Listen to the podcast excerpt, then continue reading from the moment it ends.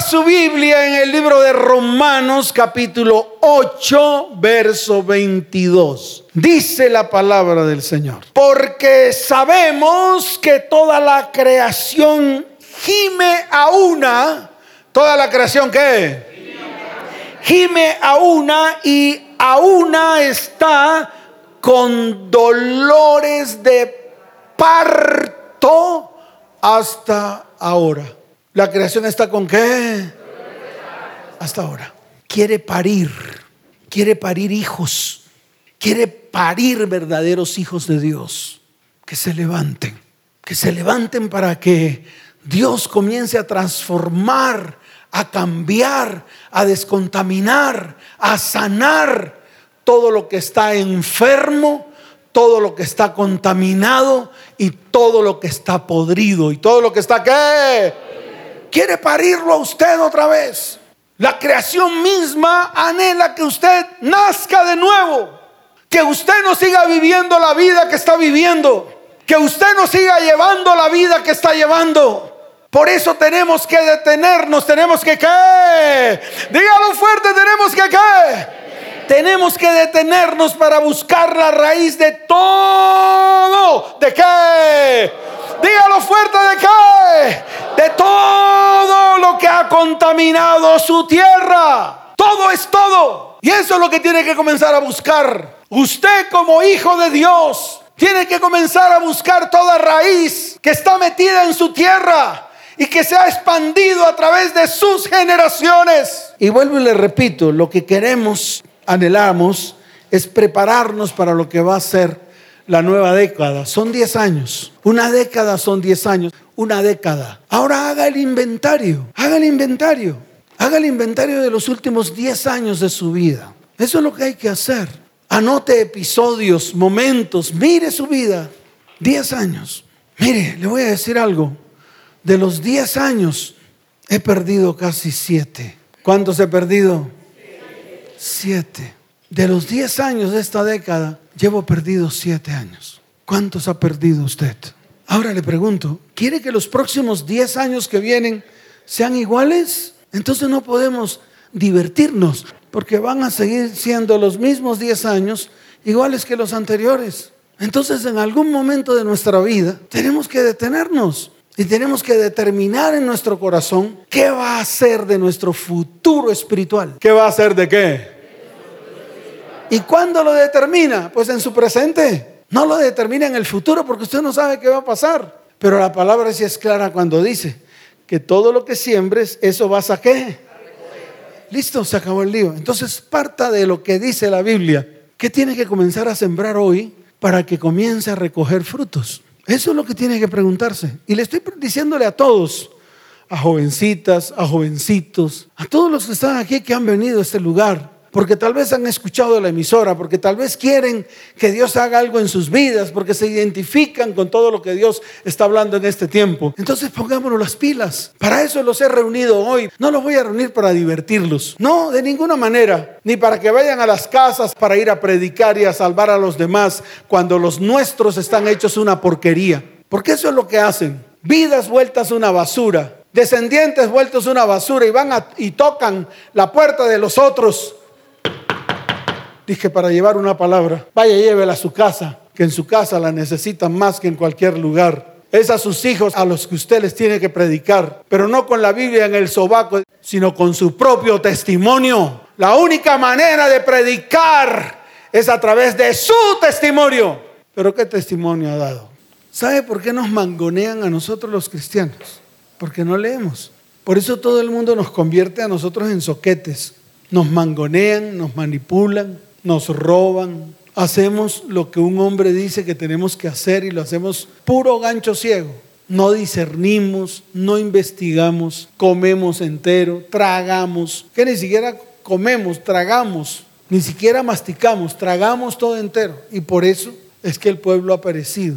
El pueblo perece por falta de conocimiento, pero no por falta del conocimiento del mundo, porque ese sí no lo sabemos completico, sino por falta del conocimiento de Dios. ¿Y dónde lo encontramos? Pues en la palabra. ¿Dónde lo encontramos? Pues en la palabra. ¿Dónde más va a encontrar usted la voluntad de Dios? ¿Dónde va a encontrar la verdad de Dios? ¿Dónde va a encontrar todo lo que Él habló?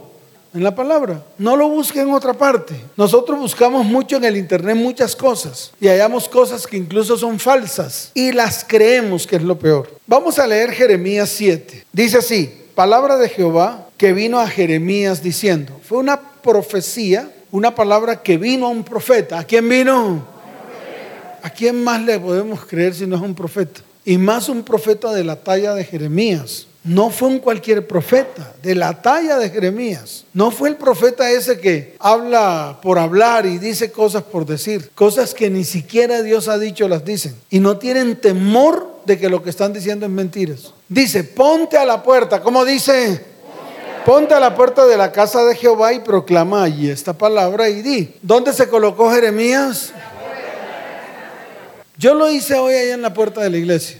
¿Por qué? Porque precisamente la gente, en vez de sacarle tiempo al Señor para escudriñar la palabra, para estar delante de su presencia, vienen aquí a la puerta de la iglesia a hacer preguntas. No se ofenda, porque ustedes tienen un corazón que todos los ofende. Mire, usted debe ofenderse por toda la porquería que usted ha metido en su casa. Eso es lo que lo tiene que ofender a usted, no las palabras que Dios dice desde el púlpito para que usted vaya entendiendo el carácter de Dios. Entonces todo el mundo dice, pastor, ¿dónde está lo del árbol? Vaya y búsquelo en su casa. Si le interesa tanto, vaya y búsquelo en su casa. Vaya y métase con Dios y pregúntele, pregúntele. ¿Usted por qué no es capaz de hablar con Dios? ¿Le ha chachi? ¿Qué le pasa a usted? ¿Por qué no habla con Dios? ¿Por qué usted no es capaz de pararse firme delante de Dios para preguntarle a Dios? ¿Qué necesita usted para hablar con Dios? Dígame, ¿qué necesita? Usted sabe lo que necesita, unos buenos calzones que se apriete bien y que se amarre bien el cinturón y que se ponga un cinturón de castidad y se meta un candado y bote la llave. Eso es lo que usted necesita. Usted no necesita cara de cuchiflín ni de hipocresía para ir delante de Dios. Y lo que hacemos es eso. Vamos delante de Dios porque usted cree que Dios le va a ver su cara de cuchiflí. Dios le ve su corazón. Eso es lo que ve Dios de usted, para que lo vaya entendiendo, para que entienda su carácter para que coja firmeza en su vida espiritual. Y mire lo que dice, oíd palabra de Jehová, todo Judá, los que entráis por estas puertas para adorar a Jehová. Entonces hoy yo asumo la posición de Jeremías y le digo a todo este pueblo, oíd palabra de Jehová, todos los que entraron por esa puerta, disque para adorar a Jehová. Y entonces le voy a cantar sus verdades. Mejorad vuestros caminos y vuestras obras. ¿Qué es lo que dice el Señor? Y eso no es lo que tiene que hacer usted. No, dígame. De pronto aquí hay un santurrón que diga, no, pastor, yo soy bueno. No, pastor, yo soy bonito. No, yo tengo corona. Ya yo hice miles de cursos y soy teólogo. ¿De qué le sirve? ¿De qué le sirve tanta letra que recibió en su corazón? Si no la pudo poner por obra. La aprendió y se le resbaló. ¿Para qué le sirve? Palabra muerta. Palabra muerta. Y por eso el Señor dice, mejorad vuestros caminos y vuestras obras y os haré morar en este lugar. ¿Sabe por qué muchos no moran aquí? Porque están en medio de sus propias inmundicias y no son capaces de dejarlas. Por eso cuando vienen aquí, que Dios les dice, sus propias inmundicias salen corriendo, sacan el rabo y salen corriendo, porque no son capaces de confrontarse delante de Dios. Y por eso les hace chi venir a esta iglesia. Por eso vienen una sola vez a chismosear y solamente a mirar qué hacemos pero no vienen a tomar las decisiones que Dios dice que tienen que tomar. Y esa es una verdad. Y así era yo. Y mire lo que dice, no fiéis en palabras de mentira, diciendo templo de Jehová, templo de Jehová es este. Pero si mejorareis cumplidamente vuestros caminos y vuestras obras, si con verdad hiciereis justicia entre el hombre y su prójimo, y no oprimiereis al extranjero, al huérfano, a la viuda, ni en este lugar derramaréis la sangre inocente, ni anduviereis en pos de dioses ajenos para mal vuestro, os haré morar en este lugar, en la tierra que di a vuestros padres para siempre. Yo no sé si usted no entiende eso. De pronto a usted le resbala, pero es lo que ha hecho. Mire todo lo que usted ha hecho. Número uno, palabras de mentira. Número dos, no has mejorado tus caminos ni tus obras. Número tres, no has hecho justicia entre tu propio prójimo y tú. Mire, no has oprimido tú a los propios tuyos. Mire lo que dice, no has oprimido al huérfano y a la viuda. Mire, verá cuál es el huérfano y la viuda. ¿No fue la vieja que usted le dio una patada por el rabo y la mandó por allá? Y abandonó a sus hijos, quedando sus hijos huérfanos porque no tienen papá. ¿Usted sabe cuál es la orfandad más grande de hoy? No es que se mueran los padres, es que los hijos no tienen papá. Y usted uno es uno de esos papás que han abandonado a los hijos. ¿Usted cree que la palabra le está diciendo a usted mentira? Le está diciendo la verdad de lo que está pasando en el pueblo. Y eso es lo que están haciendo. ¿Quiénes son las viudas? ¿No fueron las que usted dejó abandonada? ¿No fue a la que usted un día la tomó por esposa y después dijo que no? ¿Y la dejó viuda para siempre? No porque el marido haya muerto, sino porque el marido la abandonó. ¿No es eso? ¿O usted cree que la palabra habla paja? ¿Usted cree que Dios habla mentiras? ¿Usted que se cree que Dios se va a mangualar a lo que usted hace? ¿Usted cree que el carácter de Dios es ese que pintan por ahí? El que lo ama a usted, ¿cuál ama ni qué rábano? El que toda la vida desde el comienzo intenta transformar la humanidad para que se vuelva a Él con todo el corazón, para Él mostrar su poder en medio de su pueblo. He aquí vosotros confiáis en palabras de mentira que no aprovechan. Y lea, hurtando, matando, adulterando, jurando en falso, incensando a Baal, y andando tras dioses extraños que no conocisteis. Miren y verá, eso no es lo que hacen hoy en día. Roban, matan, adulteran, juran en falso. Dígame si usted no ha practicado tales cosas. Yo quisiera uno que no haya practicado esto. Todos han practicado lo mismo. Han sido adúlteros, han sido fornicarios, han robado, han engañado. ¿Cuántas veces usted juró en falso diciéndole a la mujer o a sus hijos, los voy a cuidar y los voy a proteger. Y son mis hijos hermosos. Y llegó una chimoltrufia, pasó por ahí y adiós hijos. Los hijos valieron cinco pesos. Y juró. Y estoy hablando a hombres y mujeres, no solamente a hombres. Y esto es lo que hemos hecho. Vendréis y os pondréis delante de mí en esta casa sobre la cual es invocado mi nombre y diréis, librados somos para seguir haciendo todas estas abominaciones. Eso no es lo que usted hace. Viene a la iglesia, viene delante del Señor y sigue haciendo las mismas abominaciones. Las mismas. Las mismas. Viene y se arrepiente, igual que antes. Pecando, rezando y empatando. Eso es lo que están haciendo hoy en día. Y mire lo que dice. Es cueva de ladrones delante de vuestros ojos esta casa sobre la cual es invocado mi nombre. He aquí que también yo lo veo, dice Jehová. Y dice la palabra más adelante en el verso 17. ¿Ya lo tiene?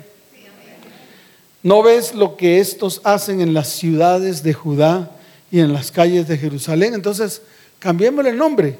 ¿No veis los que estos hacen en Colombia, en las calles de todas las ciudades? Los hijos recogen la leña, los padres encienden el fuego y las mujeres amasan la masa para hacer tortas a la reina del cielo y para hacer ofrendas a dioses ajenos para provocarme a ira. Eso no es lo que están haciendo en este tiempo amasan la masa y hacen buñuelos, tortas. No, no es eso. ¿Y quién es ella? ¿No es la reina del cielo?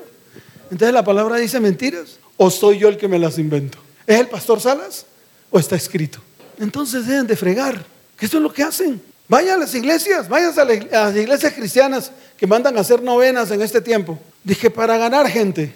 Ustedes ya saben, armen la novena a partir del 14 Armen la novena hasta el 24. Son nueve noches, no se preocupen. ¿Usted sabe dónde salen las nueve noches? ¿Usted quiere que le diga dónde salen las, las famosas nueve noches?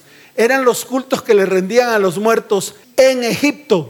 mire el trasfondo espiritual que esto tiene. Y nosotros aquí sentados cuestionando al pastor Salas que por qué ha hablado estas cosas. ¿Usted sabe dónde salen las nueve noches? Cada, cada noche era el culto que se le hacía a los muertos cuando morían, hacían nueve noches, una novena para los muertos. Y ustedes los cristianos, soquetes y sordos espirituales, no entienden que esto es una inmundicia espiritual delante de los ojos de Dios. Ahora miren la sentencia para que usted vea por qué las familias de la tierra están como están. Y dice, ¿me provocarán ellos a ira? Dice Jehová.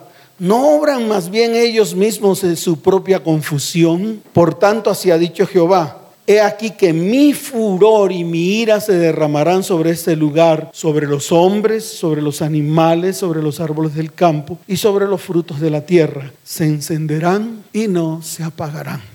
Esto a mí me hace temblar. ¿Por qué? Porque eso es lo que practicamos. Mire, yo no estoy en contra de nada de esto, ni de la Navidad, ni mucho. Al contrario, no es mi problema si usted lo practica, pero sí le tengo que informar que es. Ya se acabó el lío. Para eso estoy, para decirles la verdad. Ahora mire lo que dice Jeremías capítulo 10. Quiero que le pare oídos, póngale bolas y pídale al Señor que por favor le abra los ojos espirituales. Si quiere, si no, siga igual. No es mi problema. Yo siempre lo digo, lo que Dios dice a través de mí, si usted lo hace o no lo hace, no es mi problema, pero Dios sí se lo dice. ¿Por qué? Porque no sale de mi boca, ni de mi mente, ni de mi corazón, sale de la palabra. ¿De dónde sale? De aquí. Es que yo no predico nada que no, sea, que no esté aquí. Porque si predico algo diferente aquí, soy hereje. Y de eso no está lleno la iglesia cristiana de hoy, de puros herejes. Herejes. Y yo lo sigo diciendo, son herejes. Levantan sus propias herejías para volverse dioses ellos. Y mire lo que dice. Oíd palabra de Jehová que ha hablado sobre vosotros, o oh casa de Israel. Entonces yo lo traigo a pleno siglo XXI. Oíd la palabra de Jehová que ha hablado sobre vosotros, oh casa ETP. ¿Cuál es la diferencia entre ellos y nosotros? Ninguna. Aquellos se llamaban pueblo de Dios, nosotros también dice que nos hemos llamado pueblo de quién. Igual, lo mismo. Es para todos la palabra. Y mire lo que dice. Así dijo Jehová, no aprendáis el camino de las naciones, ni de las señales del cielo tengáis temor, aunque las naciones les teman. No aprendáis de qué. El camino de qué. Lo que hacen los demás. Entonces el Señor se los dice hoy, no aprendan más de lo que hacen los demás, de lo que hace el mundo, por favor. Y entonces dice lo siguiente, porque las costumbres de los pueblos son vanidad. ¿Qué son vanidad? Vanidad. No, usted puede decorar su casa con lo que usted se le dé la gana, ponga lo que quiera, pero todo lo que coloque es vanidad. Yo lo hacía. Yo, para hacerle coger envidia a todos los vecinos, colocaba un árbol más grande que el techo. Entonces usted se imaginaba la punta del árbol allá arriba en el techo doblada y el árbol bien vestido. Pagaba un millón de barras para que alguien me lo decorara. ¿Y qué le ponían? Pelotas de oro y pelotas de plata. ¿Qué le ponían? Bolas de oro y bolas de plata. ¿Y a dónde apunta el árbol? Al cielo. El problema es que no es un árbol que Dios hizo, es un árbol que el hombre hizo. Esa es la diferencia. Mire, el símbolo más grande de la rebeldía del hombre se llama el obelisco. Por eso usted en todas las ciudades y en todas las naciones ve obeliscos. Son penes apuntando al cielo. Así de sencillo. Ese es el significado de un obelisco. Y un árbol es eso. Por eso lo comparo con el pene, el árbol de Navidad. Apuntan para el cielo, en rebeldía, en idolatría, se sienten dioses. ¿Y de dónde lo saqué? Ahí está escrito. Se lo leo, porque de pronto usted no es capaz de leerlo. Dice, porque las costumbres de los pueblos son vanidad, porque el leño del bosque cortaron. ¿Leño del qué? ¿Y qué es un leño del bosque? Leño del bosque cortaron, obra de mano de artífice con buril. Obra de, obra de mano de artífice con qué? Hoy tal vez no lo hacen de madera, lo hacen de plástico. Entonces los que más ganan son las empresas que producen árboles de Navidad. Pero igual lo hace el hombre. Igual no es de verdad. Y ahí lo dice, mire lo que dice. Con plata y oro lo adornan. Con clavos y martillo lo afirman para que no se mueva. Derechos están como palmera y no hablan. Son llevados porque no pueden andar. No tengáis temor de ellos porque ni pueden hacer mal ni para hacer bien tienen poder. Entonces vuelvo y le repito, los que dicen que cuando ponen todas esas cosas de Navidad los vuelve felices, no es cierto. Ahí mismo el Señor lo está diciendo. Eso no hace bien a nadie, ni hace mal a nadie. ¿Quién es el que hace que eso se convierta en iniquidad? Nosotros cuando lo adoramos. ¿Nosotros cuando qué? Cuando lo convertimos en ídolo. Cuando lo levantamos por encima de nuestra cabeza, cuando lo convertimos en un elemento más valioso que nuestras propias vidas y que nuestros propios hijos. Y mire lo que dice la palabra, no tengáis temor de ellos, ni pueden hacer mal, ni para hacer bien tienen poder. Y dice, no hay semejante a ti, oh Jehová, grande eres tú y grande tu nombre en poderío. Entonces, si usted quiere poner lo que se le dé la gana de colocarlo, es su problema. Yo de todas maneras no voy a ir a su casa ni a vigilarlo ni a fiscalizarlo. Y mucho menos voy a pasar por enfrente, así como hice un día en una iglesia, que me invitaron a predicar, un 22 de diciembre. Y yo fui. Y empecé a predicar. Cipote árbol en el púlpito, bien grande, azulito, bonito. ¿Y qué hice? Le dije, con la anuencia de todos, este árbol es pura basura espiritual. Y lo tiré al piso, hice un cipote corto. La mitad de la iglesia se fue. Y le dije, amén, porque no tenían que estar aquí, porque ustedes son partida de idólatras. Porque venían solamente para ver el árbol bonito que había puesto la pastora. Y Dios se lo advirtió, deja de colocar ídolos delante de mí, para que usted lo entienda. Es para que usted lo entienda. Mire, yo prediqué acerca de Primera de Samuel y fui claro. En Primera de Samuel, en el mismo templo de los filisteos, colocaron el arca de Jehová. En el mismo, en otras palabras, convirtieron el templo de los dioses de los filisteos en un templo también para Dios, para el verdadero Dios. ¿Y sabe lo que dice la palabra? Que a todos los de la ciudad les dio tumores. Se acabó el lío. ¿Qué no entendemos? ¿Lo quieren leer? ¿Lo quieren leer para que sus ojos se abran y para que de una vez por todas la iglesia cristiana de este siglo crezca? O si quiere, no lo leemos y arrancamos las hojas. No se preocupe, mire, mi Biblia está remendada porque he arrancado muchas hojas, especialmente aquellas hojas donde está la palabra que nunca cumplí yo, porque yo soy el primero que me tengo que colocar delante de ustedes para decirles quién era y aún quién sigo siendo, pero también les quiero decir quién quiero ser. No quiero seguir siendo el soquete que era antes, manipulado por Satanás y llevando una congregación a la inmundicia. Cuando los filisteos capturaron el arca de Dios, la llevaron desde Benecer a Asdod y tomaron los filisteos el arca de Dios. Libro de Primera de Samuel capítulo 5. Esto es para que coja la hoja y se la coma viva. Cómasela. Ahorita cuando terminemos de leer, coja la hoja, arránquela y cómasela y tráguesela. Oh pueblo incrédulo. Y tomaron los filisteos el arca de Dios y lo metieron en la casa de Dagón. Tomaron el arca de Dios y lo metieron ¿dónde? Eso es lo que hace, mire. Una casa con un árbol de Navidad y van los cristianitos con la Biblia debajo del sobaco. Entonces llevan la palabra de Dios, del Dios verdadero, en medio de idolatría. No es lo mismo, no es, no es lo mismo. Usted, para que crezca espiritualmente, crezca, deje de ser enano, ya basta, no sea más enano, deje de ser pigmeo, ya basta de ser tan pigmeo espiritual. ¿Cuántos años en el cristianismo y todavía sigue pigmeo?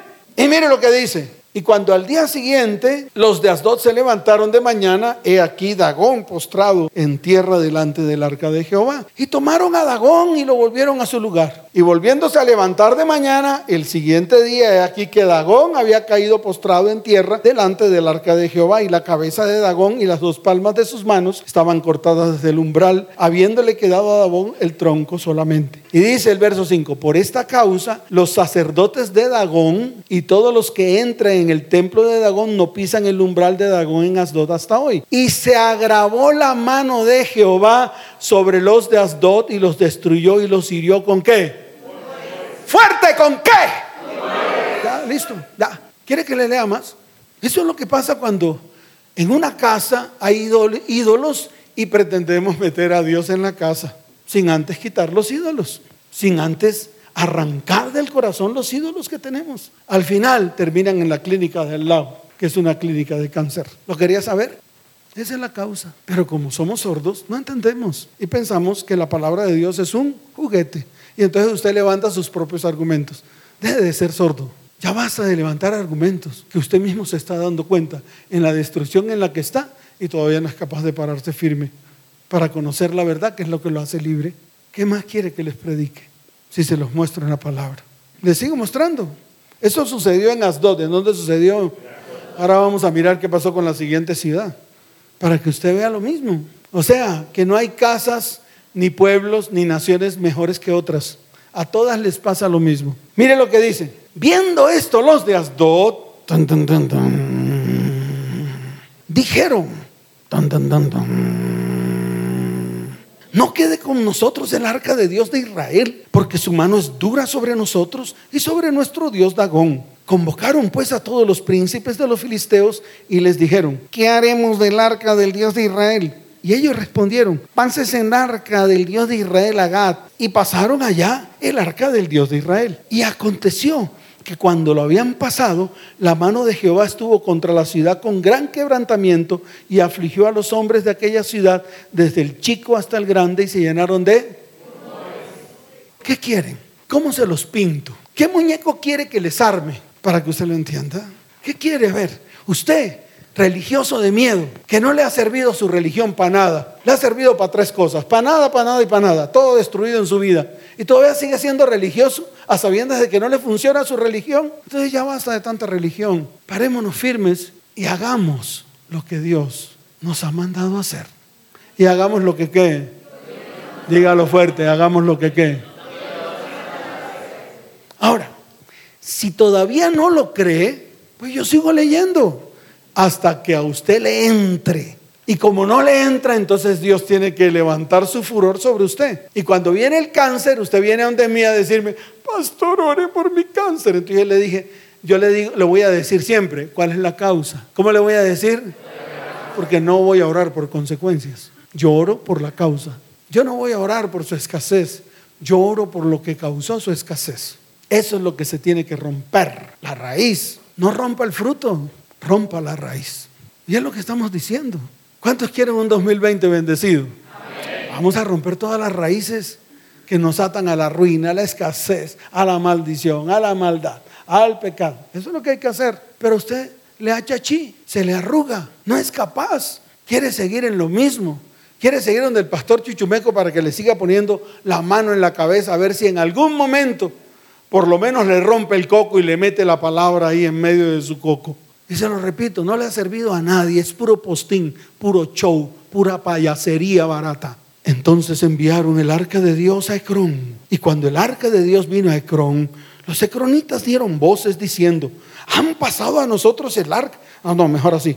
Han pasado a nosotros el arca del Dios de Israel para matarnos a nosotros y a nuestro pueblo y enviaron y rindieron a todos los príncipes de los filisteos, diciendo, enviad el arca del Dios de Israel y vuélvase a su lugar y no nos mate a nosotros ni a nuestro pueblo, porque habría, había consternación de muerte en toda la ciudad y la mano de Dios se había agravado allí. Y los que no morían eran heridos de qué? ¿De qué? Ahora pregúntese por qué su familia tiene tumores en todas partes. No es por la idolatría que llevaron desde sus ascendientes. Entonces no cuadra esto con lo que dijo Jeremías. No andéis en las costumbres de las naciones, que se sentaban en la sala, el uno cogía el leño, el otro encendía el fuego. Quiere decir que todos participaban, eso es lo que quiere decir Jeremías. Todos participaban. El uno coge los masmelos a ponerlo allá en, el, en la candela. El otro coge y amasa el buñuelo. El otro lo frita. El otro no sé qué. El otro amasa. Y todos levantan la voz, todos a una, para ofrecerlo a la reina del cielo. ¿Eso lo salva usted? ¿Eso trae salvación a su vida? Yo quiero preguntarle eso. ¿Eso trae sanidad a su vida? ¿Eso trae bendición para su vida? Eso no trae nada. Pura vanidad, puros dichos que a la postre se convierten en maldición. Porque usted sin quererlo está adorando ídolos y dioses ajenos. ¿Qué más quiere usted que yo le explique a través de lo que dice la palabra? ¿Qué hizo Jesús con todos esos hipócritas fariseos falsos, mentirosos? ¿No les decía? Ustedes se conocen toda la palabra, pero ustedes dicen, pero no hacen. Y entonces, ¿para qué sirve esto? Para nada. ¿Para qué le sirve? Yo siempre he preguntado, ¿para qué es cristiano usted? Si no es para vivir un estilo de vida como está escrito aquí. Para eso es el cristianismo. Si su cristianismo no sirve para eso, está perdiendo el tiempo. Pierde el tiempo. Yo lo invito a usted a que a partir de hoy se afirme y comience a vivir un estilo de vida conforme a lo que está escrito acá. Si está fornicando, deje de fornicar. Si está adulterando, deje de adulterar. Si está robando, deje de robar. Si está mintiendo, deje de mentir. Si está en adulterio, deje de adulterar. Si está matando, deje de matar. Eso es todo. Y vuelvas a Dios con todo el corazón. Y cuando uno se vuelve a Dios con todo el corazón, Dios levanta bandera delante de todos aquellos que se vuelvan a Él y nos sana, nos bendice y nos prospera. ¿Cuántos dicen amén? Entonces hágalo. ¿Le cuesta? Es ahí donde está el dilema. Nos cuesta. Claro que nos tiene que costar. Por eso usted, para usted es mejor irse a otra iglesia donde no le cuesta un rábano, donde usted sigue con la chimoltrufia, porque allá no le dicen nada. Las prédicas son, allá va el soplo, y le predican bonito. Y todas las charlas son bonitas. ¿Cuántos quieren el éxito? ¿Cuántos quieren ser bendecidos? Y toda la catajarria de soquetes cristianos. ¡Amén! Pero si no hacen lo que Dios dice que hace a través de esto, pueden dar alaridos como se les dé la gana y nada va a pasar. ¿Y qué?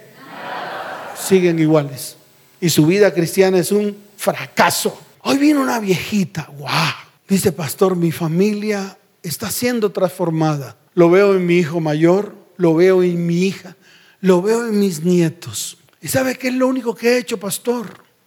Además de colocar sus charlas, además de hablar con Dios, yo soy el más grande testimonio de ellos. En vez de abrir mi boca para maldecirlos, ahora los bendigo porque he aprendido. En vez de maldecir sus manos, así como lo hizo mi mamá, o sea, la abuela de, mis hijos, o la bisabuela de mis nietos, que los maldijo a todos y que les dijo hasta de qué mal iba a morir, y les dijo hasta lo inservible que iban a ser, y que hoy veo con mis propios ojos que se cumplió toda la palabra que mi mamá, así me dijo ella, o sea que la abuela de ellas profirió sobre ellos y lo que yo misma dijo así, proferí sobre ellos. Se cumplió, lo veo. Pero he ido delante de Dios y déjeme decirle algo, Dios está haciendo algo grande en la vida de mis hijos y en la vida de mis nietos. ¿Cuántos dicen amén? Y ese es el testimonio. El testimonio no es empujar la Biblia por la cabeza, ni tratar de decirle a los demás, es que tú eres un impío, maldito, incrédulo, hijo de Satanás. Me dijo lo último que hice con mis hijos y mis nietos. Pastor fue tomar sus manos y bendecir las manos de ellos y decirles, hijos, perdónenme, nietos, perdónenme, porque en algún momento dije que estas manos eran pura basura y porquería. Mas soy pastor, estoy bendiciendo las manos de ellos y veo como Dios está comenzando a obrar. No he hecho nada más, no he hecho pases mágicos, no he hecho nada raro, solo cumplir con lo que dice la palabra. Y eso es lo que tenemos que hacer nosotros. Hoy viene una mujer anda por ahí. Me contó su historia. Lo único que le pregunté fue, ¿a ti te gustaría que tu hija hiciera lo mismo que hiciste tú? Ahí mismo. Uh, uh, no, no, pastor, no. ¿A ti te gustaría que tu hijo hiciera lo mismo que hiciste tú? ¿O que le hiciera lo mismo que tú hiciste? No, no, no, no, pastor. Pero como vamos, nuestros descendientes van a hacer lo mismo que hemos hecho. ¿Y qué hemos hecho? Maldad. ¿Qué hemos introducido? Maldición que hemos metido pecado. Y déjeme decirle algo, que cuando hacemos o hemos hecho estas cosas, nuestra tierra se contamina. Y eso está en todo el contexto bíblico, en todo, en todo, mire, abra cualquier lugar de la Biblia, en todo, tanto en el Antiguo como en el Nuevo Testamento, y encontrará tierra contaminada por el pecado, la idolatría, la maldición, la maldad y la iniquidad. Por donde abra usted la Biblia, por donde lo quiera abrir. Si quiere hacemos un team marín de dopingüe y donde abra la Biblia usted va a encontrar tierra contaminada como la suya. Y le puedo poner varios ejemplos. El ejemplo de Génesis, que eso usted se lo conoce. El cuentico ese que le relataron a usted como cuentico, como fábula, porque en la fábula siempre hay animales y ahí había uno llamado la bestia que después fue llamada serpiente. Y entonces para usted es una fábula. Pero a mí verá, ¿qué hicieron Adán y Eva si no fue contaminar la tierra por causa del pecado y la desobediencia? ¿Y qué les trajo como consecuencia? Espinos y cardos. ¿Usted sabe qué es espinos y cardos? Ruina, sequía, escasez, aridez. Y si seguimos avanzando, tiempo después llegó uno llamado Caín y mató a Abel. ¿Y qué le dijo Dios a Caín? Le dijo, Caíncito, como le dijo. Dígalo fuerte, como le dijo. Caíncito, ¿has visto a vuestro hermano? Ahora yo le pregunto a usted, ¿será que Dios no le ha dicho a usted, fulanito, habéis visto a vuestro hijo que un día mandasteis abortar? ¿No? ¿Usted cree que Dios es soquete? ¿Usted cree que Dios no levanta su espada de justicia sobre la injusticia que usted cometió sobre un ser indefenso? Se acabó el lío. Eso no lo quieren oír los cristianos. ¿Sabe por qué? Porque les retiñe el oído. Porque no quieren escuchar sus verdades y quieren seguir escuchando las mentiras del diablo. ¿Y qué le dijo a Caincito? Pues Caincito, obviamente, todo altivo y orgulloso, le dijo: ¿Qué tal tú, Diosito lindo? ¿Acaso yo soy el guachimán de mi hermano? ¿El qué? Claro, el guardián de mi hermano. ¿Tú crees que yo soy el que tengo que cuidar a mi hermano? ¿Yo cómo voy a saber dónde anda ese man? Vaya, búsquelo por allá, debe estar arriando las ovejitas. Bueno, pastor, así no dice la palabra. Bueno, yo le coloco énfasis añadido. Pero le dijo eso, le dijo, ¿acaso yo soy guarda de mi hermano? Y entonces Dios se lo queda mirando y le dice, soquete, la voz de la sangre de tu hermano clama a mí desde la tierra. Y usted cree y sigue creyendo que Dios puede ser burlado porque ya Dios se amanguala con todo lo malo que usted hace. No, le descubrió la maldad a Caín y se la sacó en cara, así como hoy se la está sacando en cara a usted. Fácil. Y después, ¿qué le dijo? Pues te voy a decir algo, Caíncito. Por esta causa, porque manchaste tu tierra con sangre, pues tu tierra no te producirá nada. Y todo el esfuerzo que hagas con tus manos no te producirá nada. Entonces Caín reacciona y dice, pues entonces cualquiera que me, que me encuentre me matará. Y dice, no, no quiero que te maten. Quiero que vivas en carne propia toda tu maldad. Y lo mandó a tierra del olvido. ¿A dónde lo mandó? ¿Y cuántos aquí no están en tierra del olvido? ¿Cuántos aquí no están en medio de soledades, tratando de buscar una poca de amor? ¿Cuántas mujeres no están en soledad, tratando de buscar a alguien que las ame? ¿Y cuántos hombres ya no fueron abandonadas por las mujeres que maltrataron, ultrajaron y deshonraron? ¿Cuántos hombres no tuvieron mujer que hoy esa mujer yace con otro hombre y los hijos suyos ya se los está criando otro? Y lo que usted compró con ella, otro sienta sus nalgas en esos muebles. ¿O quiere que se lo diga de otra manera para que usted no le ofenda? ¿O le digo la verdad para que usted reaccione? Dígame. Y no solo lo encontramos ahí, porque de pronto usted dirá, ay, pastor, ese es el Génesis, el Génesis. No se contaminó la tierra con Caín y todos los hijos de Dios que empezaron a buscarse los unos a los otros, a tener relaciones sexuales. ¿Y no es eso lo que hacen ustedes, hijos del Dios viviente? ¿No se revuelcan con hombres mundanos que las preñan y después las abandonan porque son mundanos? ¿No es eso lo que está pasando? Usted varón, que cualquier mujer del mundo le parece espectacular y deja su séquito, deja su santidad por irse a acostar con mundanas. Eso es lo que está pasando. ¿Y qué trajo? ¿No trajo destrucción? ¿No dijo el mismo Dios, aborrece mi alma haber creado a los hombres? ¿Y no mandó un diluvio para limpiar la tierra? Y si yo sigo avanzando en el transcurso de la palabra, nos encontramos con un pueblo el cual Dios sacó de tierra de Egipto y lo llevó a una tierra prometida. Y comenzaron a contaminar la tierra. Y todos los profetas comenzaron a advertirle a ese pueblo que no contaminaran su tierra. ¿Y qué les pasó? El Israel del norte borrado del mapa. El Israel del norte fue qué? Fue dispersado por toda la tierra. Y Judá no fue llevado en cautividad a Babilonia. Ahora, ¿cuántos de los que están aquí los veo yo en cautividades? Muchas cautividades. Unos cautivos de sus deseos, otros cautivos de su economía, otros cautivos en su alma. ¿Usted cree que Dios cambia? Es el mismo desde Génesis hasta Apocalipsis, no ha cambiado. Si quiere, vamos a la época de Jesús. ¿De qué estaba llena la tierra que pisó Jesús si no era de maldad y de inmundicia? ¿Y qué vino a hacer Jesús? ¿O qué fue lo primero que le dijo a todos? Arrepentíos. ¿Cómo les dijo? Ya, no les dijo, tranquilos, sigan igualitos, no se preocupen, sigan en sus fornicaciones, tranquilos. Hombres y mujeres, desen los unos a los otros. Tranquilos, que el día que yo venga y los encuentre a ustedes haciendo inmundicia, yo me los llevo para el cielo. Tranquilos, hijitos, si quieren mátense, asesínense, no se preocupen. Cojan un revólver y mátense en medio de sus locuras, que yo los llevo al cielo. Eso es lo que se predica hoy. ¿Y usted cree que eso es bíblico? Eso es una herejía. Todas esas palabras lisonjeras que salen de boca de hombres no es más que puras herejías delante de los ojos de Dios.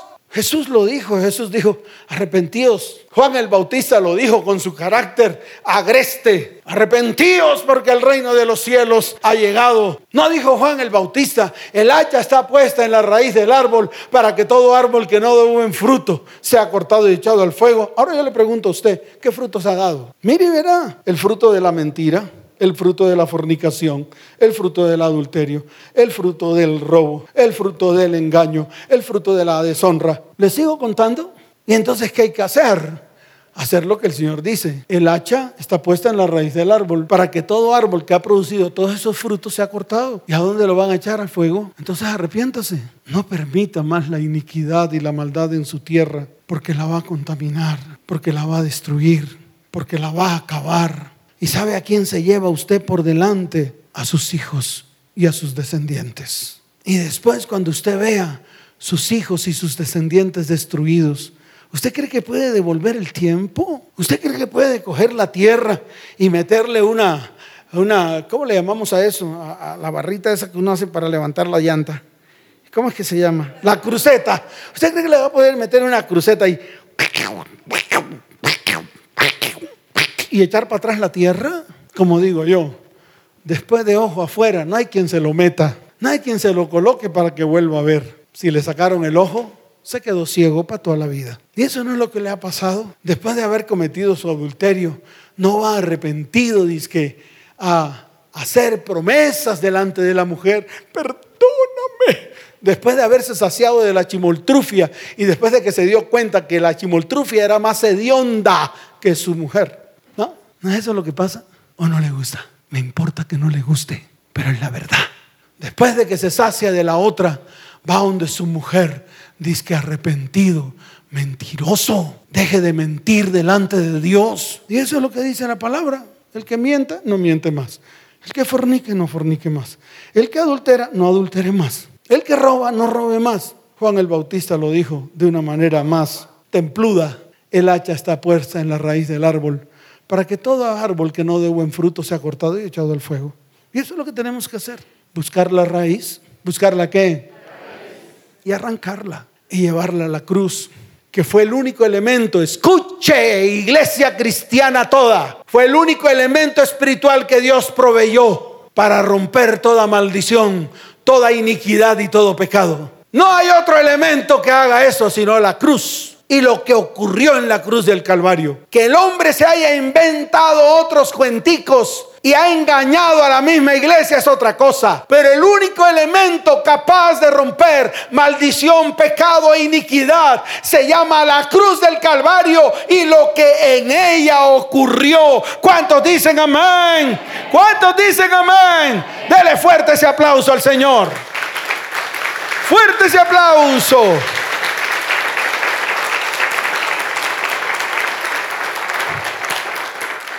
Mire, yo le quiero decir algo. Yo quiero que esto lo guarde usted en el corazón y lo atesore. Existe una relación estrecha entre Dios y la tierra. Hay una relación estrecha. Es tan estrecha que la tierra le habla a Dios y Dios le habla a la tierra. Entonces, yo se lo digo en el sentido de lo que le ha pasado a usted, para que usted entienda la magnitud de todo esto. Cuando usted contamina la tierra, inmediatamente la tierra le habla a Dios acerca de las contaminaciones tuyas. Y entonces Dios le habla a la tierra y le dice a la tierra lo que le tiene que decir para que se ejecute en tu vida. No, qué poco cristiano es usted, que ni siquiera entiende el lenguaje de Dios. Cuando Adán y Eva pecaron, Dios le dijo a la tierra, espinos y cardos le producirás. ¿A quién se lo dijo? Ya, cuando Caín mató a Abel, Dios le, dijo a Caín, cuando labres la tierra no te dará más de su abundancia. Dios le habla a la tierra. Y la tierra le habla a Dios. Porque cuando Caín mata a Abel, la tierra le dice a Dios, Dios, aquí hay uno que está clamando desde la tierra. Entonces no crea usted que Dios puede ser burlado. Todo lo que usted ha sembrado en su tierra, eso va a recoger. Si sembró iniquidad, recogerá iniquidad. Si sembró pecado, recogerá pecado. Si sembró maldad, recogerá maldad. Si sembró maldición, recogerá maldición. ¿Por qué? Porque la misma tierra le dice a Dios todo lo que usted hace en su tierra. Y Dios le habla a su tierra para que comience a ejecutar en su vida. Entonces, no crea que Dios puede ser burlado. ¿Y cuál es la conclusión de todo esto? Que la tierra se coloca en contra nuestra, se convierte en nuestro peor enemigo. Y por esta razón muchos andan sin tierra y errantes de toda la tierra que Dios los llamó a gobernar. Y no pudieron gobernarla o la gobernaron mal. Así de fácil es. Y muchos están buscando más tierras. Yo le quiero decir algo. Si no pudieron con la primera, mucho menos con la segunda. No insista. Más bien colóquese delante de Dios para que Dios comience a orar en su vida y comience a limpiar toda su tierra desde hoy y comience a sacar toda raíz que ha producido en su tierra maldición. Es la única manera, no hay otra. Amén. ¿Cuántos dicen amén? Dele fuerte ese aplauso al Señor. ¿Qué quiere hacer Dios entonces? Dios en este tiempo pretende rectificar. ¿Qué pretende hacer Dios?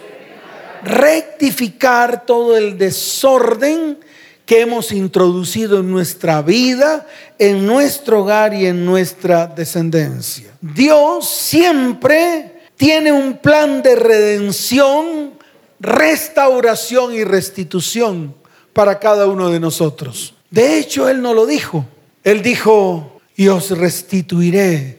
Como dijo, dígalo fuerte como dijo, y os restituiré los años que comió la oruga, el saltón, el revoltón y la langosta. Yo le quiero decir algo, estamos en esos tiempos, tiempos de restauración y restitución. Qué bueno que tú te introduzcas en ese río, qué bueno que tú comiences, qué bueno que tú te pares firme para que Dios comience a hacer su obra en medio de tu vida. Ahora, él no lo va a hacer porque sí. Él lo va a hacer cuando hay uno que se levante. Cuando hay que... En la palabra está escrita. Él está buscando en la tierra a un hombre que se levante para ser vallado. Y esa persona eres tú.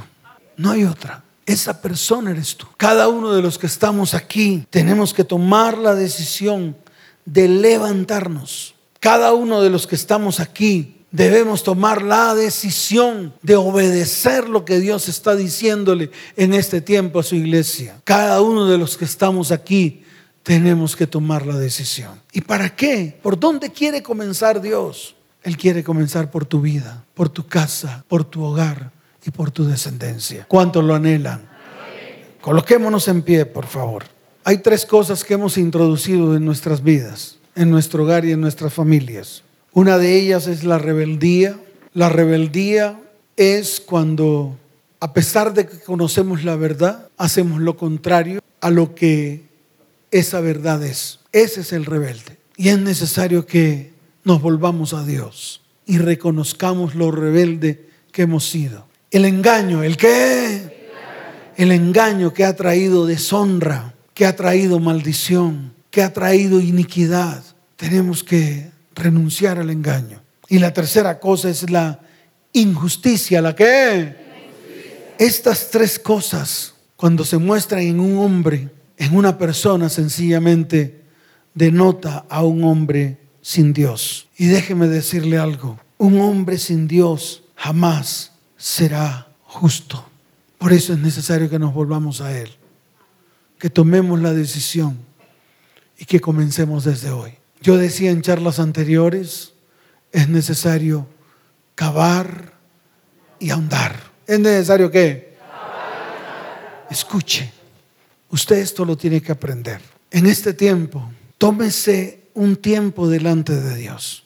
Tome un cuaderno y comience a buscar la raíz. No se vaya por las ramas. No le diga, Señor, yo forniqué, con lo vino me lo veas. Eso no sirve. De hecho, ya Dios sabe que fornicó. Y de hecho sabe que también con la persona que fornicó se llama te lo vi, no me lo veas. Eso para Dios no es nada impactante. Ya Él lo sabe. Es comenzar a cavar y a ahondar para buscar la raíz. Cuando la encuentre, si esa raíz que encontró no está basada en el fundamento de lo que está escrito en la palabra, arránquelo. ¿Qué tiene que hacer? Arránquelo. Despréndalo de su vida. Sáquelo de su vida. Vaya delante de Dios, al elemento que Dios proveyó para que allí se rompiera esa raíz. Y se llama la cruz. Y se lo estoy diciendo paso a paso para que usted lo entienda y lo comience a poner por obra. Al comienzo va a ser difícil, porque no va a entender, pero a medida que usted lo vaya haciendo y que se vaya colocando delante de Dios, Dios mismo se va a revelar a su vida y le va a mostrar las raíces de todos los problemas con las cuales usted ha vivido consecuencias funestas. Háganlo. Yo le quiero decir algo. No demorará muchos días cuando el mismo Señor limpiará su tierra y usted verá la bendición de Dios en medio de su vida, su casa, su hogar y su descendencia. ¿Cuántos dicen amén? ¿Cuántos dicen amén? Dele fuerte ese aplauso al Señor.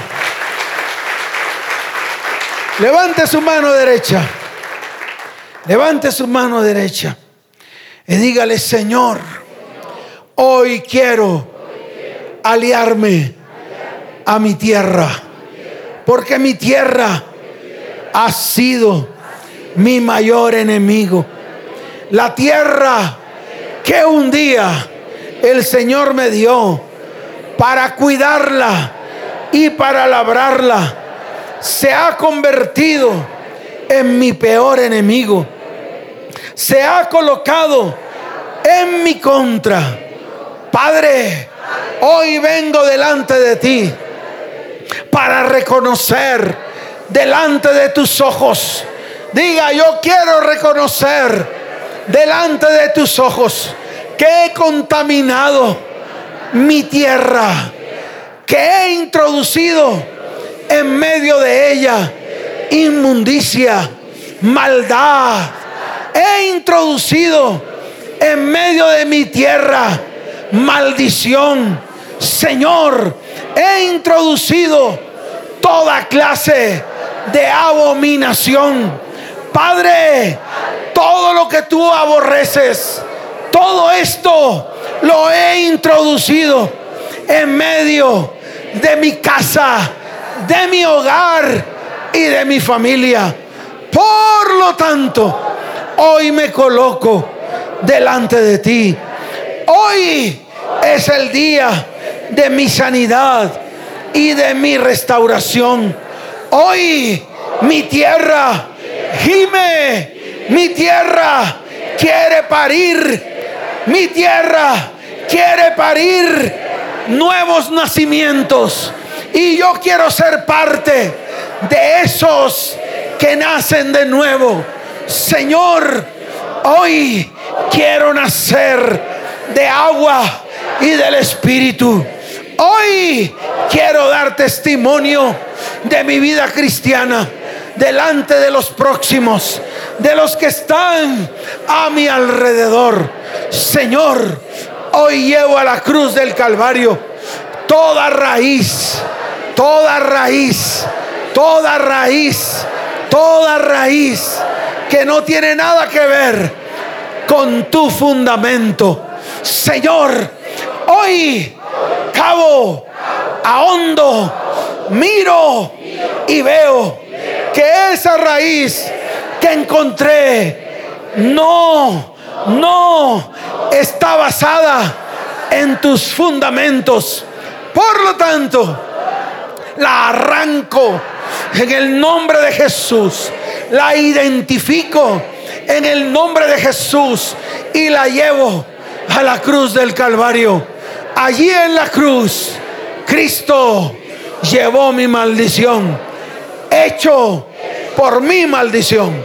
Cristo llevó mi maldición porque yo hice que esa maldición se introdujera en mi vida, en mi casa, en mi hogar y en mi descendencia. Porque escrito está, maldito el que muere en un madero. Por lo tanto, mi maldición y las consecuencias de la maldición se rompen en el nombre de Jesús. Padre, hoy comienza mi salvación. Dígale, Señor, hoy comienza mi salvación. Señor, dame una nueva oportunidad para gobernar mi tierra. Dame una nueva oportunidad para descontaminar mi tierra con tu sangre preciosa.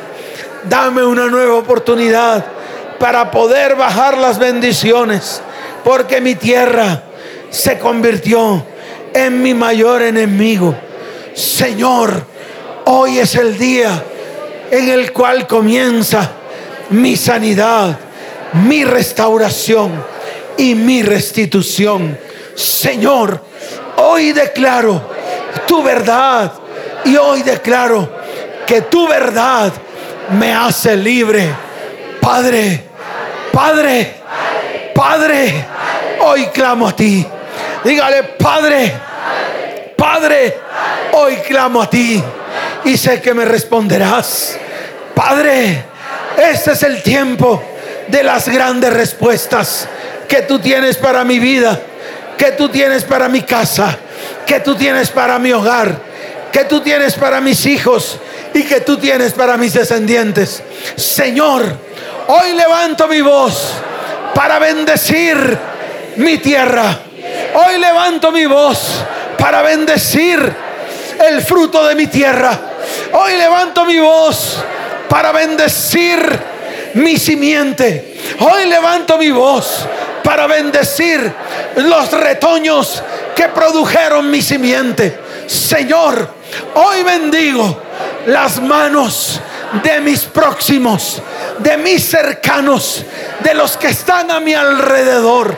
Y te doy gracias, te doy gracias, porque un día, un día te revelaste a mi vida y ese día se ha cumplido. Es hoy. Gracias Señor. En el nombre de Jesús. Amén. Y amén. Dale fuerte ese aplauso al Señor.